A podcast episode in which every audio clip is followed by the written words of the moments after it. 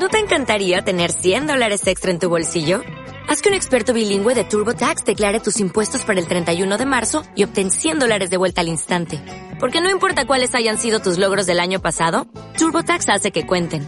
Obtén 100 dólares de vuelta y tus impuestos con 100% de precisión. Solo con Intuit TurboTax. Debes declarar para el 31 de marzo. Crédito solo aplicable al costo de la presentación federal con TurboTax Full Service. Oferta sujeta a cambios o cancelación en cualquier momento.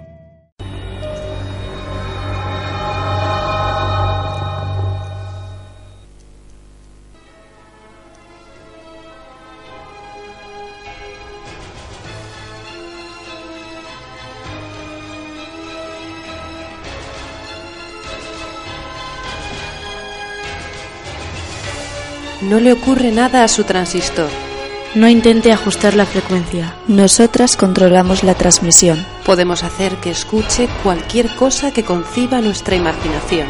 Durante la próxima hora controlaremos su sugestión. ¿Está usted a punto de experimentar el asombro y el misterio que se extiende hasta lo más profundo de la mente? Bienvenidos a Arqueología del Misterio.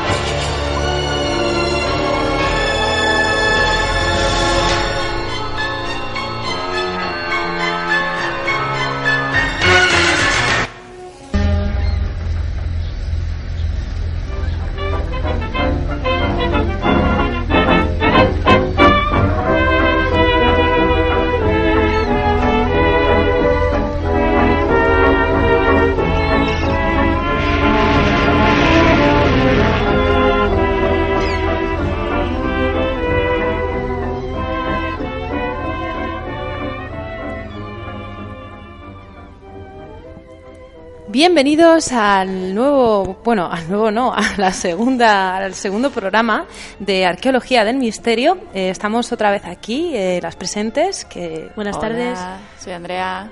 yo Lide. y yo, Carol. Eh, y nada, vamos a seguir con el segundo programa de Arqueología del Misterio.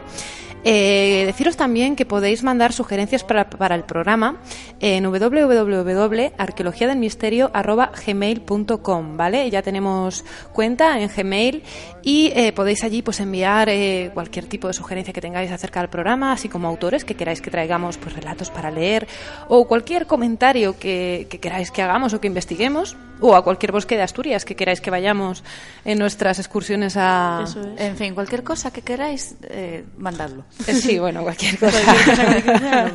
A ver, a ver, entendednos, ¿eh? Bien. ¿Qué, qué vamos a, ¿Qué vamos a hacer? ¿Qué dijimos lo último que íbamos a hacer en, en el programa, para abrir el programa? La cajita del llagar ardiente.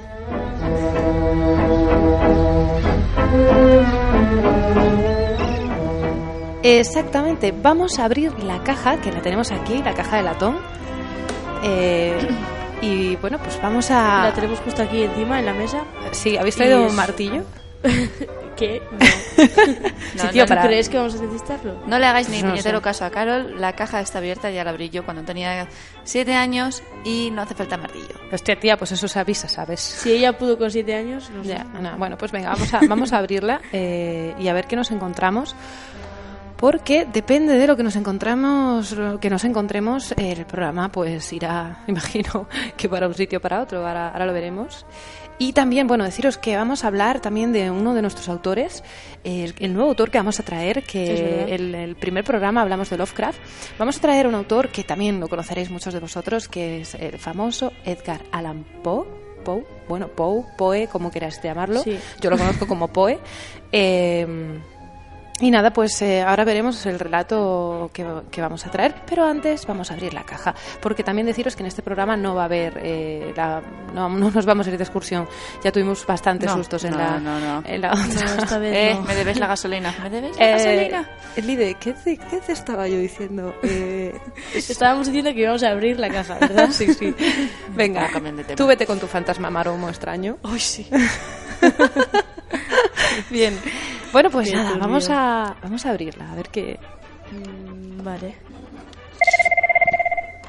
Andrea, eso es el teléfono. Ah, Por favor, tío. Espera, espera, que han llamado. Pero qué ¿Han llamado? No, no, no, que tenemos una ¿no? llamada entrante. Tenemos una llamada entrante. Una llamada entrante. Sí. Sí, sí, sí. Sí, aquí Arqueología del Misterio, sí. por favor. Sí, mm, sí, bueno, si estamos ahora... No, ya, ya sé, ya sé. Ya, la caja, la caja. Sí, ahora. Ahora mismo, ahora mismo vamos a abrirla y, y te contamos, bueno, contamos a ti y a todos los demás oyentes lo que, lo que hay dentro de la caja.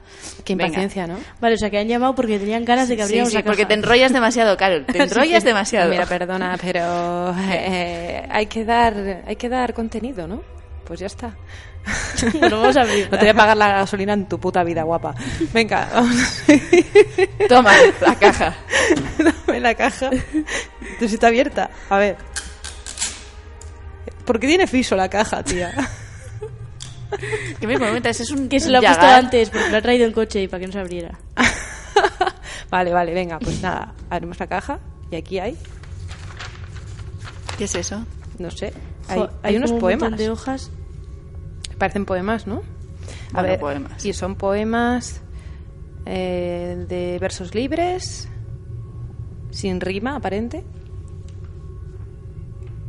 ¿Qué cosas? Uno, el primero se llama Grodek, el segundo se llama Mi corazón en el ocaso, el tercero se llama Queja. ¿Y esto? Andrea. ¿tienes, tienes, ¿tienes tú algún tipo de información sobre esto? Porque- El llegar es tuyo, porque... ¿Qué chico sesión? Ah, esperad, esperad, esperad. Bueno, no, no pero es ya me entiendes, está relacionado contigo. Esperad, que estoy viendo. Hay otro. Hay otro papel. Hay otro papel que, que pone George Trakl. Vamos a investigar quién es este tío. Veamos. Venga. A ver. Como siempre, Google, Google, Internet, por supuesto. A ver qué nos dice de George Track. Vale. George Trakl.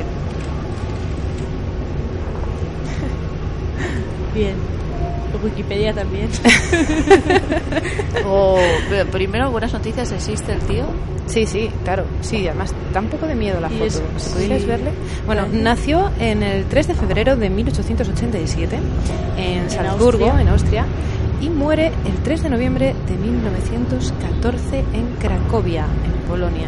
1900, espera, espera, espera, 1914. Pues, pues hace ya un puñado. Sí.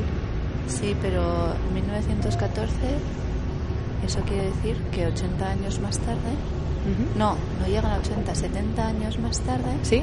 es cuando se produce el incendio en, en el Yagar. Pues no sé si tendrá que Pero ver es un relacionado. poco difícil relacionarlo. ¿no? Bueno, igual tendremos que leer los poemas para poder saber si tiene algo que ver o qué narices hacía esto dentro de la caja. No sé, a tus familiares, a, Fantasmico está por ahí. a alguno de tus familiares les gustaba mucho la poesía o algo Sí, así? puede ser. Sí, mi, pues, mi tía abuela, bueno, una de mis tía abuela, la hermana, una de las hermanas de mi abuela era poeta, pero Ah. muy joven, murió de tuberculosis. Pues no lo sé. Aquí dice que, que fue un poeta austriaco y fue uno de los iniciadores de las vanguardias y el expresionismo literario. Y Por lo tanto, están traducidos sus poemas, porque están en sí, castellano. por lo tanto, seguramente alguien de tu familia los ha tenido que traducir. Austriaco. Por supuesto. Alguien de tu familia. Bueno, a ver, le voy, a- le voy a austriaco. preguntar, pero... ¿Tienes ancest- ancestros austriacos, Andrea? No, francés. Pues bueno, vale, pues igual. De Es Austria mismo, fueron a es lo Francia, mismo, ¿sabes? es lo mismo Austria que Francia. Queridos oyentes, Todo lo que esté no. fuera de aquí. c'est la même chose. Oh, C'est no. la même chose, oui, on peut, on peut regarder. oui. Oh, je ne parle pas très bien français, mais je m'adapte un peu. Ya se ve, ya. ¿Me entendiste, no? Más o menos. Más o menos.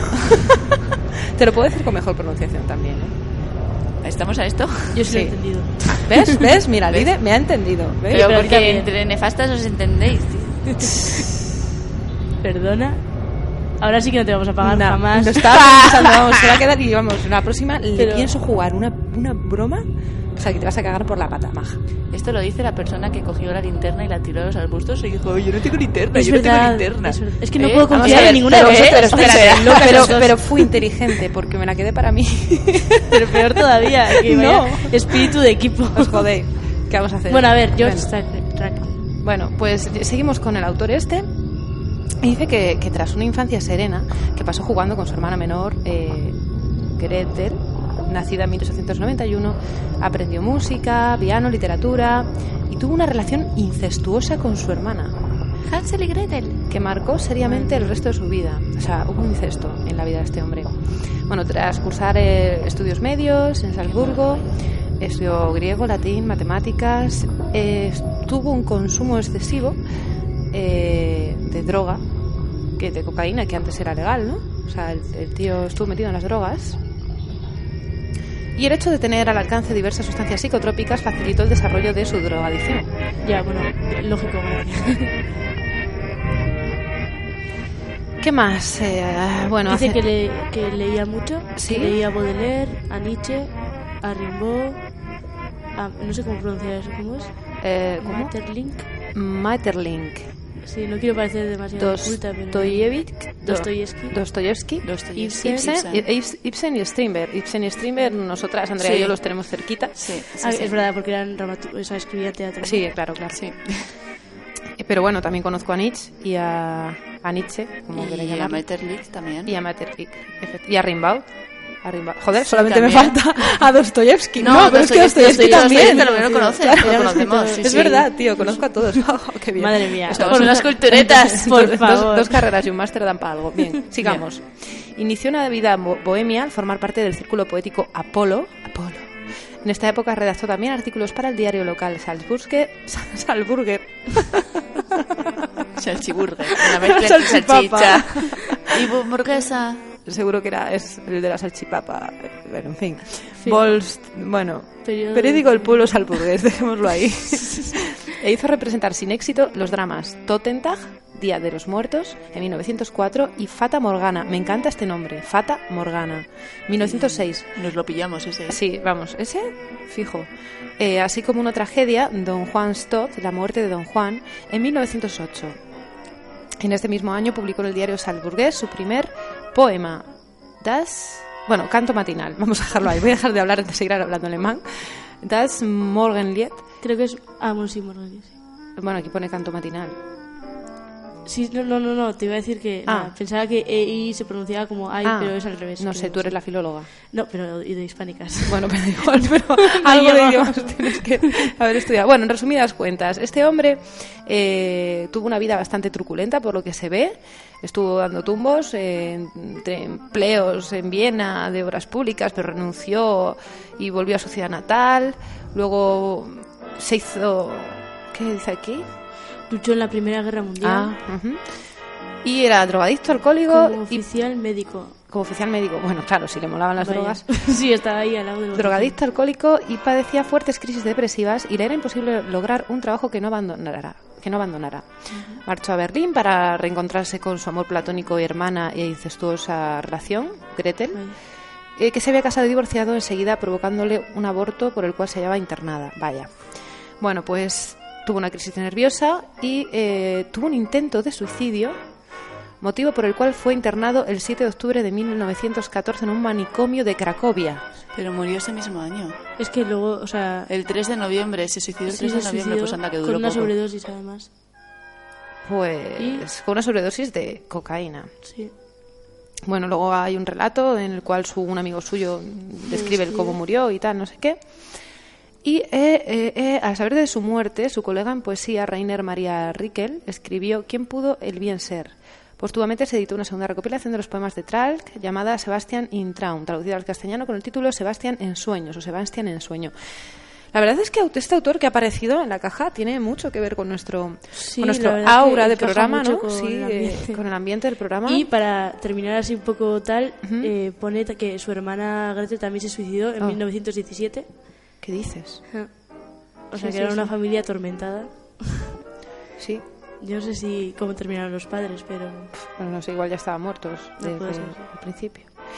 Y bueno, pues vamos a ver qué más dice de aquí, porque la poesía de Tralk va del decadentismo a lo Hugo von Hofmannsthal a la experiencia feroz de la Primera Guerra Mundial. Entonces, vamos a. Voy a leer un fragmento de un. de, del, de Godrek. eh, pero. eh, vamos. Voy a leer un fragmento, a ver, eh, luego vosotras seguís con los dos otros poemas. ¿vale? Y así, y vamos a ver qué tipo de, de poesía escribía, escribía este, este hombre.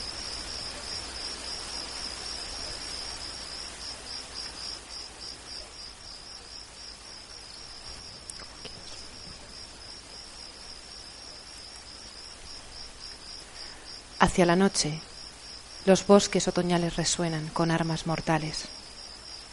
Sobre las doradas llanuras, los azules lagos, el más obscuro sol gira. La noche envuelve guerreros moribundos y al salvaje lamento de sus fragmentadas bocas. Quieta, en el espesor de los sauces, nube roja habitada por un dios iracundo, la sangre es vertida en el frío de la luna. Todos los caminos desembocan en negra podredumbre. Sobre las ramas de oro de la noche y las estrellas ondea la sombra de la hermana por el mudo bosque. Para saludar a los espíritus de los héroes, las cabezas de sangre. Y suavemente, entre los rojos otoñales, suenan oscuras flautas. Oh, más soberbio duelo, tus altares de bronce, la llama ardiente del espíritu nutre ahora un tremendo dolor. Los nietos nonatos.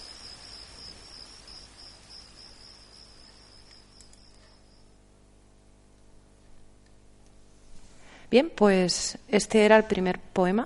Eh, la verdad es que uf, da un mal rollo que te mueres. Habla sí. sobre la guerra, digo yo, sí, Sí. me imagino. Supongo además- que habla de su experiencia de la Sí, Primera Guerra Mundial. De su propia experiencia. Y es terrible imaginarse ese cielo, esa sangre, esas muertes, esa, esa esperanza perdida, esos nietos no nacidos, ¿no?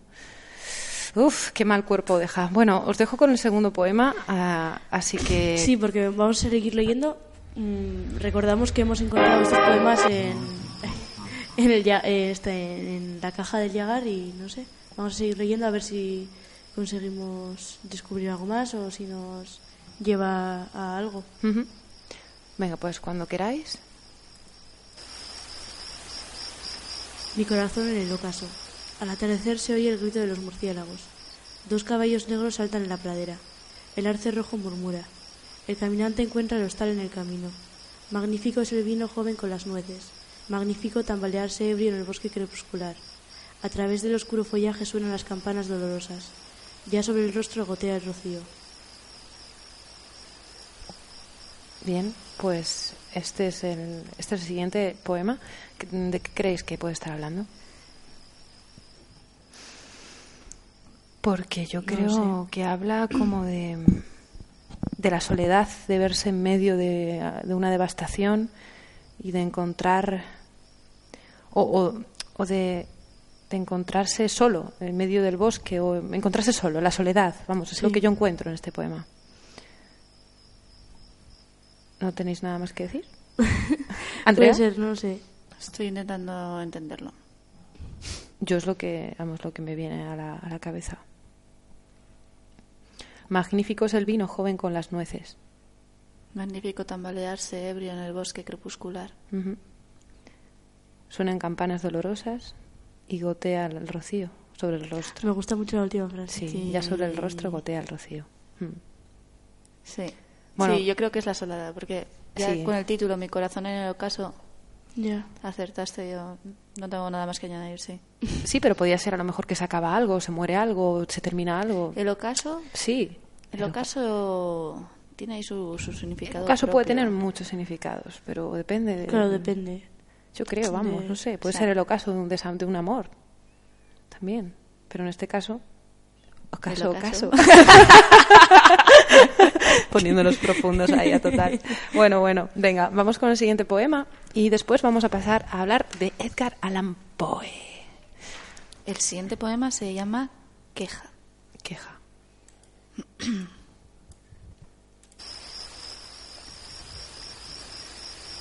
Sueño y muerte. Águilas de tiniebla. Rondan rumor de noche esa frente. A la dorada imagen del hombre parece engullir la ola helada de lo eterno. En arrecife, arrecifes estremecedores, púrpura el cuerpo zozobra. Y se alza la oscura voz en su queja de la mar. Hermana en turbulenta pesadumbre, mira una barca de angustia sumirse entre estrellas. en el callado rostro de la noche. Qué bonito. Qué pena. Me da, me da mucha pena, la verdad. No sé. ¿Qué opináis sobre el poema? Mm, es el que menos me ha gustado. Sí. Sí. ¿Por? ¿Por? Porque me, me gustaría mirar a ver si hay. Eh, bueno, como están traducidos, a ver si hay una traducción eh, colocada diferente, porque no. Yo creo que mejor para el próximo día encontramos una traducción diferente para este. Esa va a ser nuestra misión de hoy para el próximo día, porque tenemos que pasar a, a Sí, la, sí, sí, a la sección en sí, porque ya llevamos 20 minutos de programa, aunque parezca mentira. Y, y bueno, pues. Bueno, sí. eh, entonces, eh, sí, yo creo que voy a. De este concretamente, que es a mí el que menos me ha gustado, pero por.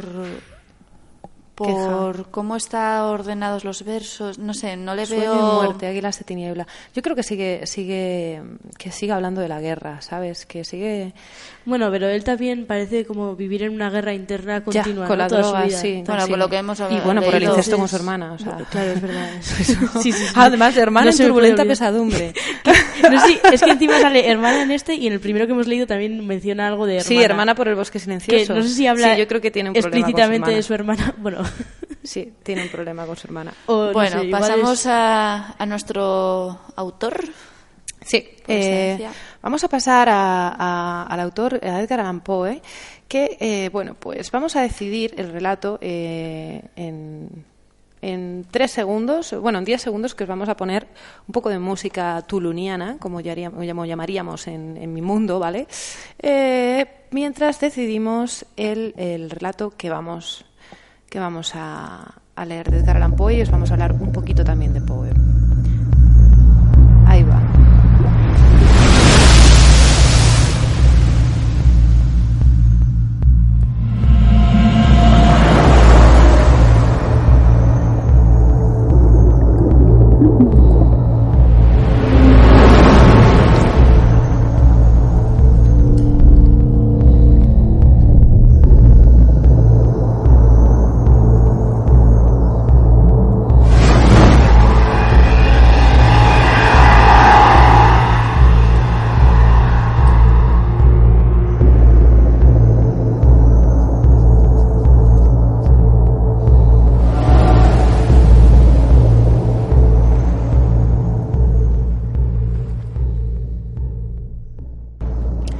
Ya hemos elegido el, el relato de, que vamos a leer de Edgar Allan Poe, pero antes os vamos a dejar un poco una introducción de, de- sobre este autor, magnífico autor de relatos cortos de terror y de la novela gótica del siglo XIX, que a mí personalmente es uno de mis favoritos, o decir, el más favorito eh, junto con Lovecraft. Y eh, Lide nos va a poner un poco al día para que eh, conozcáis un poco más a este autor. Bueno, Edgar Allan Poe o Poe nació en Boston, Estados Unidos, en 1809 y murió en Estados Unidos, pero en Baltimore, el 7 de octubre de 1849. Y fue un escritor, bueno, un poeta, eh, un periodista también estadounidense, como ya hemos dicho.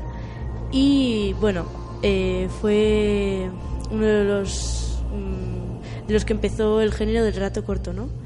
Y la novela gótica. Sí, porque tiene relatos como El gato negro. eh, bueno, la, la 13 de. Me parece que es Los crímenes de la calle Morgue, también es suyo. eh, el corazón del ator. Bueno, tiene un montón de relatos que, que son muy. Bueno, que están chulísimos, a mí me encantan y yo los he trabajado en teatro, los he trabajado en, en, en narración simplemente. Y, y nada, vamos a leeros. eh, yo creo que. mm, No sé. Eh, Mm, por ejemplo, el principio del gato negro. El gato negro es muy chulo, ¿eh? Sí, yo creo que vamos a, a leer el principio del gato negro de Edgar Poe y eh, la segunda parte del- de, este relato la leeremos en el siguiente programa y despediremos el programa pues después de, de narrar este, este magnífico relato de este magnífico autor. Así que os vamos a dejar con la introducción a el relato del gato negro de Edgar Allan Poe. Esperemos que os guste un montón y lo disfrutéis.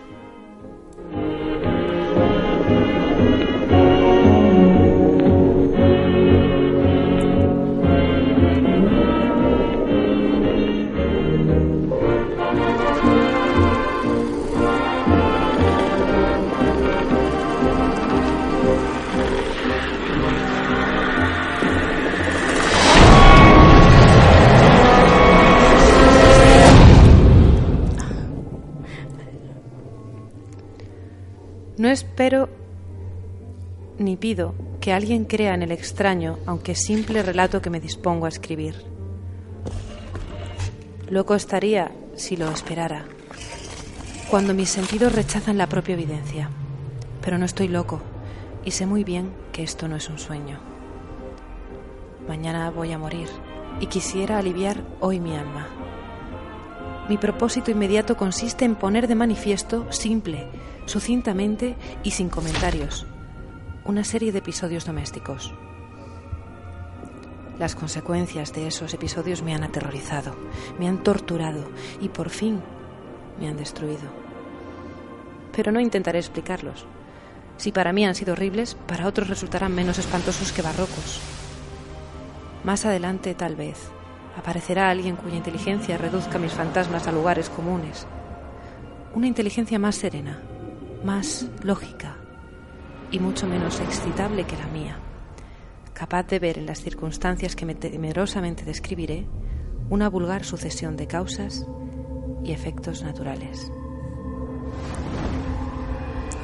Desde la infancia me destaqué por la docilidad y la bondad de mi carácter. La ternura que abrigaba mi corazón era tan grande que llegaba a convertirme en objeto de burla para mis compañeros. Me gustaban especialmente los animales, y mis padres me permitían tener una gran variedad. Pasaba a su lado la mayor parte del tiempo, y jamás me sentía más feliz que cuando les daba de comer y los acariciaba. Este rasgo de mi carácter creció conmigo y, cuando llegué a la virilidad, se convirtió en una de mis principales fuentes de placer. Aquellos que alguna vez han experimentado cariño hacia un perro fiel y sagaz no necesitan que me molesten explicarles la naturaleza o la intensidad de la retribución que recibía. Hay algo en el generoso y abnegado amor de un animal que llega directamente al corazón de aquel que con frecuencia ha probado la falsa amistad y la frágil fidelidad del hombre. Me casé joven y tuve la alegría de que mi esposa compartiera mis preferencias. Al observar mi gusto por los animales domésticos, no perdía oportunidad de procurarme los más agradables de entre ellos. Teníamos pájaros, peces de colores, un hermoso perro, conejos, un bonito y un gato. Este último era un animal de notable tamaño y hermosura, completamente negro y de una sagacidad asombrosa. Al referirse a su inteligencia, mi mujer, que en el fondo era no poco supersticiosa, aludía con frecuencia a la antigua creencia popular de que todos los gatos negros son brujas metamorfoseadas. No quiero decir que lo creyera seriamente, y solo mencionó la cosa porque acabó de recordarla. Plutón, tal era el nombre del gato, se había convertido en mi favorito y mi camarada. Solo yo le daba de comer y él me seguía a todas partes en casa. Me costaba mucho impedir que anduviera tras de mí en la calle. Nuestra amistad duró así varios años, en el curso de los cuales, enrojezco al confesarlo, mi temperamento y mi carácter se alteraron radicalmente por culpa del demonio. Intemperancia. Día a día me fui volviendo más melancólico, irritable e indiferente hacia los sentimientos ajenos. Llegué, incluso, a hablar descomedidamente a mi mujer y terminé por infligirle violencias personales. Mis favoritos, claro está, sintieron igualmente el cambio de mi carácter. No solo los descuidaba, sino que llegué a hacerles daño. Hacia Plutón, sin embargo, conservé suficiente consideración como para abstenerme de maltratarlo, cosa que hacía con los conejos, el mono y hasta el perro cuando, por casualidad o motivos de efecto, se cruzaban en mi camino. Mi enfermedad empeoró, se agravaba, pues, ¿qué enfermedad es comparable al alcohol? Y finalmente, el mismo Plutón, que ya estaba viejo y por tanto algo enojadizo, empezó a sufrir las consecuencias de mi mal humor.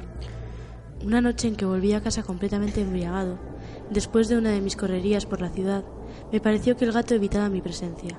Lo alcé en brazos, pero, asustado por mi violencia, me mordió ligeramente en la mano. Al punto se apoderó de mí, de mí una furia demoníaca y ya no supe lo que hacía. Fue como si la raíz de mi alma se separara de golpe de mi cuerpo.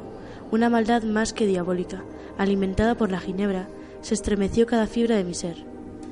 Sacando del bolsillo del chaleco un cortaplumas, lo abrí mientras sujetaba al pobre animal por el pescuezo y deliberadamente le hice saltar un ojo. Enrojezco, me abrazó. Tiemblo mientras escribo tan condenable atrocidad. Cuando la razón retornó con la mañana, hube disipado en el sueño los vapores de la orgía nocturna. Sentí que el horror se mezclaba con el remordimiento ante el crimen cometido. Pero mi sentimiento era débil y ambiguo, no alcanzaba a interesar el alma. Una vez más, me hundí en los excesos y muy pronto ahogué en vino los recuerdos de lo sucedido. El gato, entre tanto, mejoraba poco a poco. Cierto que la órbita donde le faltaba el ojo presentaba un horrible aspecto, pero el animal no parecía sufrir ya. Se paseaba, como de costumbre, por la casa, aunque, como es de imaginar, huía aterrorizado al verme. Me quedaba aún bastante de mi antigua manera de ser para sentirme agraviado por la evidente antipatía de un animal que alguna vez me había querido tanto. Pero ese sentimiento no tardó en ceder paso a la irritación, y entonces, para mi caída final e irrevocable, se presentó el espíritu de la perversidad. La filosofía no tiene en cuenta este espíritu, y sin embargo, tan seguro estoy de que mi alma existe como de que la perversidad es uno de los impulsos primordiales del corazón humano, una de las facultades primarias indivisibles, uno de esos sentimientos que dirigen el carácter del hombre. ¿Quién no se ha sorprendido a sí mismo cien veces en momentos en que cometía una acción tonta o malvada por la simple razón de que no debía cometerla? ¿No hay en nosotros una tendencia permanente que enfrenta descaradamente al buen sentido, una tendencia a transgredir lo que constituye la ley por el solo hecho de serlo? Este espíritu de perversidad se presentó, como he dicho, en mi caída final, y el, el, insondable anhelo que tenía mi alma de vejarse a sí misma, de violentar su propia naturaleza, de hacer mal por el mal mismo, me incitó a continuar y finalmente a consumar el suplicio que había infligido a la inocente bestia. Bien. Esta, ha sido la primera parte del, gato, del gato negro de Edgar Allan Poe, o Poe, como queráis llamarle. Así que vamos a dejarlo aquí para seguir con el, con el relato para el, próximo, para el próximo programa, que será el programa número 3 de Arqueología al Misterio. Ya sabéis que si tenéis cualquier sugerencia podéis enviarlo a ¿qué dirección? Arqueología del misterio gmail.com Exactamente. Esperamos impacientes. Y además dentro de poco también deciros que vamos a abrir canal en YouTube para que, para que podáis escuchar los programas de radio, los subiremos allí. Y nada más, que un placer, esperamos que os hayáis entretenido, que os haya gustado, eh, sobre todo hayáis, hayáis, disfrutado con los poemas que hemos encontrado en la caja de latón, que previamente fuimos en la, en la sección que tenemos de, ¿cómo se llama la sección, Lide? La niebla del bosque. Exactamente, en la niebla del bosque. Y eh, para el próximo programa igual si hay niebla del bosque, si tenemos alguna sugerencia de algún bosque al que ir, o si no, ya, ya, nos vamos nosotros a la aventura, ¿verdad? Andrea, tú pagas la gasolina. Sí, Andrea. qué, qué, qué majas, qué, qué guay todo. Así que nada, eh, un saludo muy grande. Nos vemos en el siguiente programa. Adiós. Adiós. Chao.